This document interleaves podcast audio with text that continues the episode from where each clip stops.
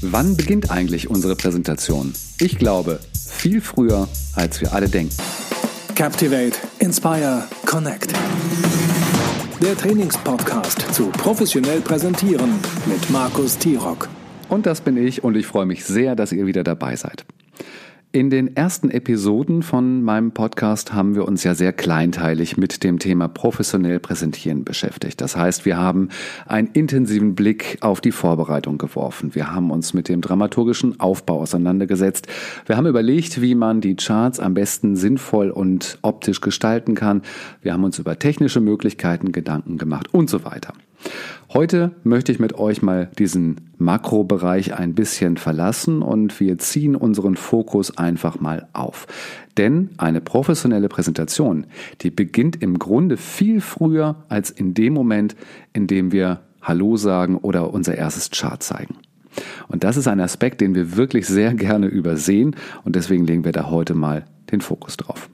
Ich bin ein großer Freund davon, mit offenen Augen durch die Welt zu gehen und überall mal zu schauen, was man entdeckt und von was oder von wem man auch lernen kann. Natürlich immer von den Besten. Und wer hat ein besonderes Interesse daran, seine Ideen in die Welt zu bringen? Das sind natürlich meistens Unternehmen, die ihr Produkt verkaufen wollen. Denn letztendlich geht es ja auch beim Verkauf um professionell präsentieren. Habt ihr euch mal ein Produkt von Apple gekauft? Ich glaube, das ist ein wirklich gutes Best-Practice-Beispiel, das wir uns einfach mal konkreter anschauen sollten. Und dabei, das möchte ich betonen, möchte ich wirklich keine Werbung für das Produkt oder auch nicht für den Konzern machen. Da gibt es bestimmt auch sehr kritische Seiten, die man anschauen sollte. Wir gucken heute mal, wie Apple mit uns in diesem Verkaufsprozess sozusagen umgeht. Nehmen wir mal an, wir interessieren uns für ein iPad. Also, ab in den nächsten Apple Store und hier erwartet uns schon das erste Highlight. Ein Apple Store, das ist nicht einfach nur irgendein Geschäft, ein Apple Store ist immer ein Ort mit einem Wow-Effekt. Die liegen ja meistens an den schönsten Stellen in den Städten, also es ist immer eine 1A-Lage. Sie sind architektonisch meist außergewöhnlich und das sowohl innen als auch außen. Das heißt, wir betreten den Store und stehen in einer großen, super aufgeräumten und meist sehr stylischen Präsentationsfläche. Und hier ist wirklich nichts dem Zufall überlassen. In vielen Stores gibt es zum Beispiel eine wirklich außergewöhnliche Glastreppe in die nächste Etage und allein bei dem Anblick, äh, da kommen wir schon ins Staunen und meistens werden wir ja auch am Eingang schon recht freundlich von einem Mitarbeiter begrüßt, der sich dann nach unseren Wünschen erkundigt und uns zu einem seiner Kollegen verweist, der sich dann persönlich Zeit nimmt und sich mit uns auseinandersetzt. Uns werden die Produkte einfach auch gut präsentiert und erklärt. Haben wir uns dann entschieden und kaufen zum Beispiel das iPad, dann erhalten wir es mit einer Verpackung, die sicherlich schon Designpreise bekommen hat, das habe ich nicht recherchiert, aber allein die Verpackung schafft es schon, dieses Einkaufserlebnis, dieses besondere Einkaufserlebnis und das Vergnügen bis zu unserer Haustür quasi vorzuführen und noch beim Auspacken sind wir sozusagen geflasht über dieses tolle Design. Und bei den Produkten an sich steht natürlich auch das Design ganz, ganz stark im Vordergrund, aber eben auch die Funktionalität. Das Beispiel, das können wir jetzt bestimmt noch ausweiten, indem wir uns dazu die Website von Apple anschauen oder auch die genaue Nutzung der Geräte mal unter die Lupe nehmen. Aber der Besuch im Apple Store und das Kauferlebnis, das soll für dieses Beispiel absolut reichen. Und würden wir jetzt ganz kleinteilig darauf schauen, und uns die Frage stellen, was ist denn jetzt eigentlich die eigentliche Präsentation gewesen, dann würden wir sagen, okay, die Präsentation entspricht dem eigentlichen Verkaufsgespräch. Das wäre mir aber tatsächlich zu kleinteilig, denn alles drumherum gehört ja zu diesem Verkaufserlebnis absolut dazu und fördert bei mir eben auch die Bereitschaft zum Kaufen.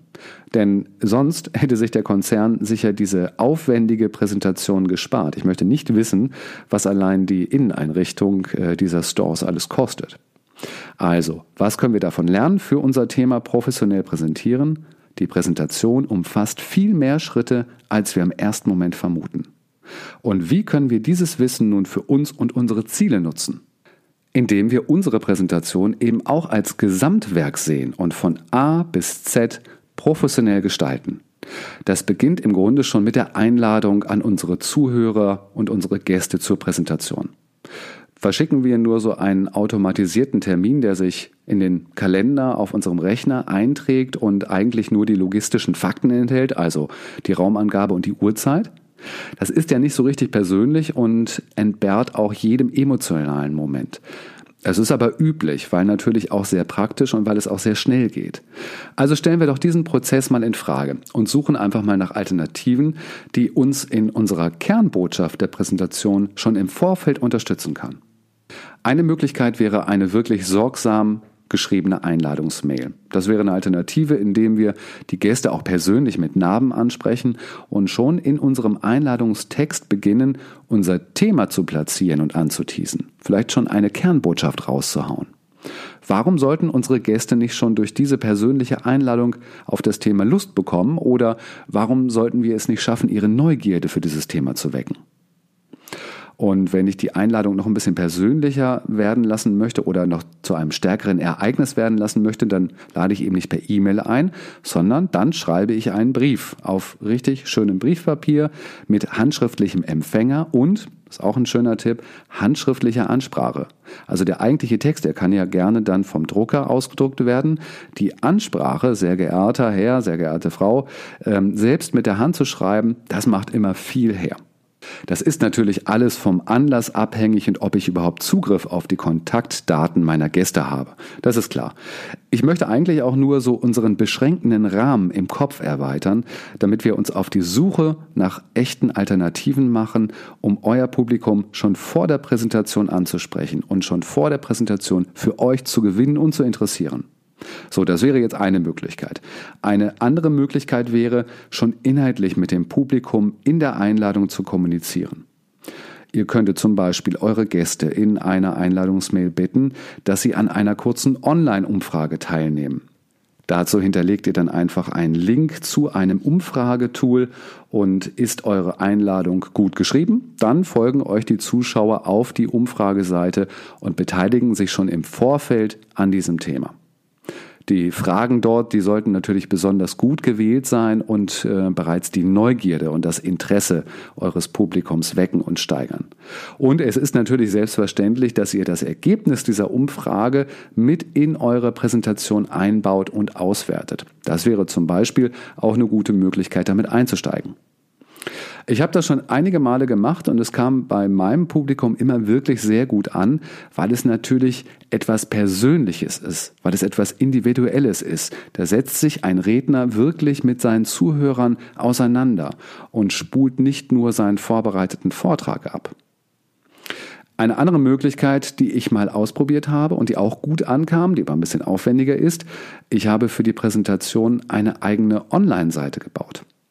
Das war eine Unterseite von meiner Homepage, die ich dann mit einem Passwort geschützt habe, damit nicht jeder auf diese Seite schauen kann. Und in einer Mail an die späteren Zuhörer habe ich dann auf diese Seite aufmerksam gemacht und habe das Passwort übermittelt. Und natürlich sind sie alle dem Link gefolgt. Ist ja ganz klar, man wird ja auch neugierig und hat Interesse an dem Thema und möchte wissen, was steht denn da eigentlich. Ja, und auf dieser gestalteten Seite gab es dann so einen Mix aus Informationen, also so logistische Informationen, wann und wo, welcher Raum und so weiter. Es gab dann aber auch einen externen Artikel zu diesem Thema von einem Experten und auch die Aufforderung, an einer Mini-Umfrage teilzunehmen. Und zusätzlich gab es dann auch noch so einen noch nicht freigestalteten Bereich, der aber ganz deutlich gekennzeichnet, dass man Lust hatte, da reinzugehen, aber konnte man eben noch nicht. Und dazu habe ich dann geschrieben, dass ich diese Dokumente in diesem Bereich dann nach der Präsentation für die Zuhörer freischalten werde und sich hier noch weiterführende und sehr hilfreiche Infos befinden. Und wieder habe ich mit dem Prinzip Neugierde und Vorfreude gespielt. So, das waren jetzt natürlich nur einige Beispiele, was man im Vorfeld schon machen kann, um in den direkten Kontakt zu den Zuhörern zu kommen. Das geht, wie gesagt, bestimmt nicht immer, aber ich glaube auch, vieles würde funktionieren, wenn wir uns die Mühe machen, ein bisschen kreativer und ein bisschen fantasievoller daran zu gehen.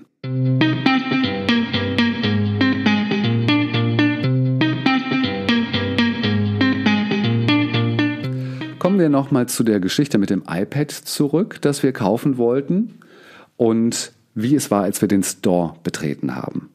Der Wow-Effekt. Welch coole Location, wo wir jetzt gerade stehen. Und auch diesen Moment, den können wir natürlich für unsere Präsentation nutzen. Das geht. Das geht auch nicht immer, klar, aber mit Sicherheit öfter, als von uns bisher genutzt wurde. Denn wer sagt eigentlich, dass unsere Präsentationen immer in diesen typischen Konferenzräumen unseres Unternehmens stattfinden müssen? Warum lade ich nicht in eine externe Location ein? Ja, das kostet sicherlich Geld, aber ich glaube schon, dass es Anlässe gibt, wo diese Kosten einfach gut investiert sind. Wenn ich einem potenziellen Kunden zum Beispiel um einige hunderttausend Euro bitten möchte, dann kann ich ja wohl im Vorfeld auch einen Rahmen schaffen, der wirklich dafür angemessen ist. Und da denke ich natürlich jetzt nicht so an die typischen Konferenzräume in Business-Hotels, also die mit dem furchtbar bunten Teppich und den sehr tief hängenden Decken. Die können auch in Ordnung sein, aber die entbehren eben diesem Wow-Effekt und äh, bei manchen ist es nicht so schlimm, aber bei manchen ist es so schlimm, dass es eher zu einem No-Effekt kommt und das braucht natürlich keiner im Vorfeld zu seiner Präsentation. Aber mittlerweile gibt es in vielen Großstädten sehr stylische und ausgefallene Tagungsräume in ganz außergewöhnlichen Locations. Die sind dann modern gestaltet, die sind meist luftig und offen gestaltet, bieten auch sämtliche Technik, die wir brauchen für unsere Präsentation, aber die haben auch immer etwas sehr Individuelles. Mal ist es vielleicht die Farbgestaltung, dann ist es das Mobiliar, Mobiliar oder ist es die Lage oder die Architektur und so weiter. Es gibt im Internet einige Anbieter, die sich genau darauf spezialisiert haben, Tagungs- und Workshop-Räume, die außergewöhnlich sind, äh, zu vermitteln und zu präsentieren. Ich schreibe einige mal in die Shownotes mit rein und äh, da gibt es wirklich schon beim Anschauen der Location einen Wow-Effekt. Aber wie gesagt, ist nicht immer ganz preiswert, aber vielleicht rechnet es sich für das ein oder andere Mal. Also nutzt auch einfach mal die Möglichkeit, die eine besondere Location euch bietet und haltet eure Präsentation mal dort, wo man sie wirklich nicht vermutet. Und auch hier sind der eigenen Fantasie ja im Grunde keine Grenzen gesetzt. Ihr könnt mit euren Zuhörern auf ein Schiff gehen und dort präsentieren oder, was gibt es noch, ihr geht in den Wald, was weiß ich, gibt es viele Möglichkeiten. Es geht nur darum, über die eigenen Grenzen hinwegzudenken, um neue Wege zu finden. Ja, und dass man bei bestimmten Locations dann natürlich im Vorfeld in der Einladung schon darauf hinweisen sollte, das versteht sich ja eigentlich von selbst, denn wir wollen es natürlich keinem Zuhörer oder keiner Zuhörerin antun, dass sie zum Beispiel auf das falsche Schuhwerk setzt, wenn wir tatsächlich in den Wald gehen wollen oder ähm, stellen wir uns mal vor, da ist irgendwie eine Strecke von 100 Meter mit Kopfsteinpflastern und dann kommt eine Dame mit einem besonders schönen Pomps daher, der anschließend ruiniert ist. Das ähm, ist natürlich keine gute Idee, aber das wisst ihr sicherlich selbst. So, wie geht's jetzt weiter? Jetzt schauen wir nochmal auf unser Shopping-Erlebnis bei Apple. Wir kommen rein und wir werden persönlich von einem Mitarbeiter begrüßt. Das ist eine sehr schöne und persönliche Geste. Die funktioniert wahrscheinlich nicht bei einem Auditorium von zwei bis 700 Leuten. Das wäre ein bisschen zu groß. Aber ich könnte mir vorstellen, bei 30 Gästen funktioniert das noch sehr gut und wird natürlich auch positiv aufgenommen. Und das bedeutet, wir müssen einfach früh genug unseren Technikcheck gemacht haben und dann ab mit einem Lächeln an die Gäste, um sie zu begrüßen. Das klingt vielleicht jetzt ein bisschen zu feierlich oder ein bisschen nach Staatsakt, kann man natürlich so machen, aber das kann ja auch ganz lässig und unkompliziert gestaltet sein. Übrigens auch bei euren Kollegen. Auch das wäre eine Überlegung wert. Der Überraschungseffekt kann hier besonders groß sein, denn damit rechnet wahrscheinlich keiner.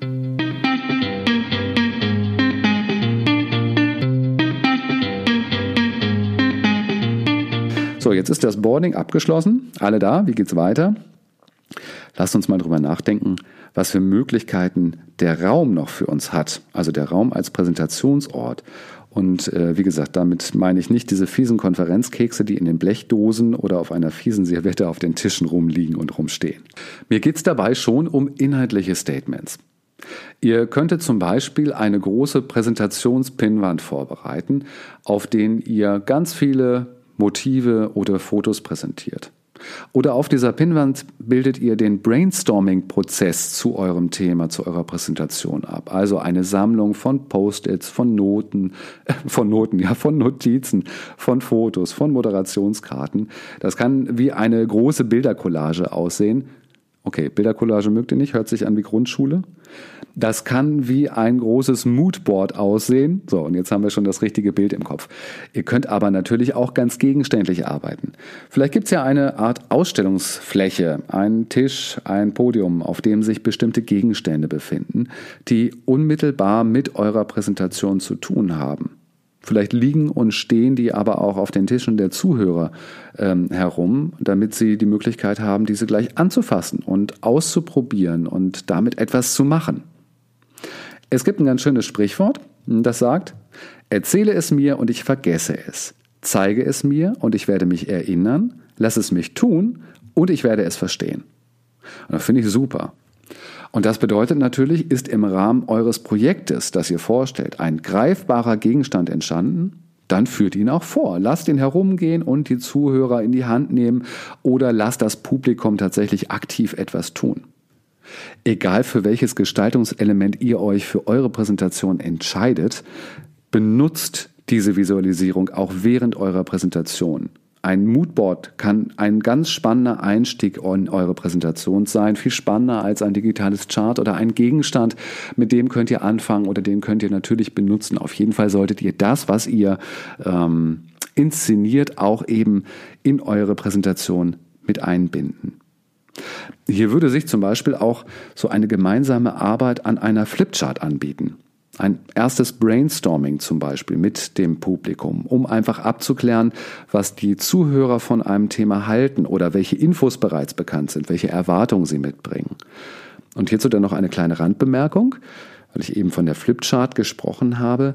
Die Arbeit mit der Flipchart, die erlebt im Moment eine echte Renaissance, wenn man sie professionell einsetzt und sie nicht ein riesiger Schmierzettel ist und wie man heute mit dieser Flipchart umgeht und wie künstlerisch sie mit wirklich wenig Aufwand sein kann.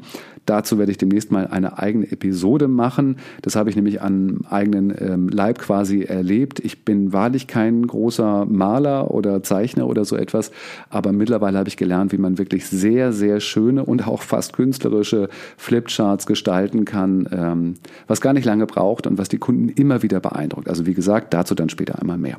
Denn wer sagt eigentlich, es fällt mir noch dazu ein, dass ähm, unsere Präsentation immer so ein Frontalvortrag sein muss, ne? wo die Zuhörer nur passiv da sitzen und zuhören. Denn gerade wenn ihr am Anfang mit einer ja, ganz überraschenden Interaktion einstartet und das Publikum schon richtig mit integriert, gemeinsam mit ihnen etwas gestaltet, wird die Verbindung zu euch, die wird viel stärker sein als bei der klassischen Herzlich willkommen, liebes Publikum Ansprache. So, ich glaube, das Prinzip ist klar geworden und jetzt ist wirklich eure Fantasie und eure Kreativität gefragt, wie man das Drumherum einer Präsentation nutzen und professionell gestalten kann, um die Aufmerksamkeit eurer Zuhörer noch stärker anzusprechen und eure Inhalte wirklich unvergesslich zu machen.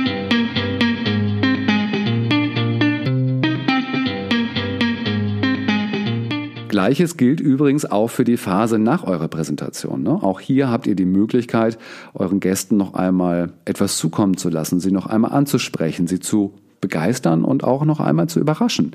Vielleicht gibt es ja ein besonders aufwendig gestaltetes Handout, das eben nicht als PDF geschickt wird, sondern das per Post versandt wird.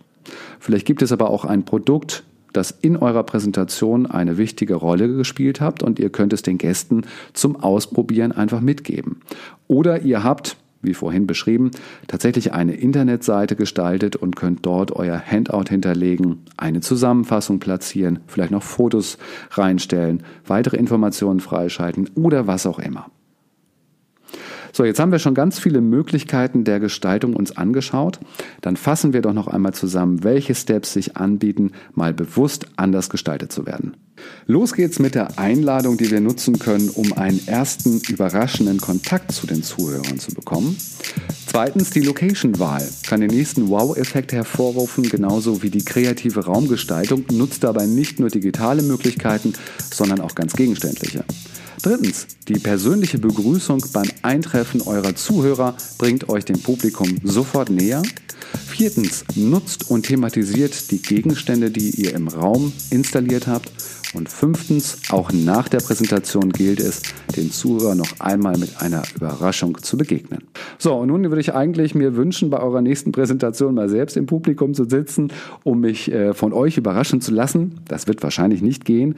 Was aber sehr gut geht, ist, dass wir uns in der Facebook-Gruppe treffen, die heißt Professionell Präsentieren Campus.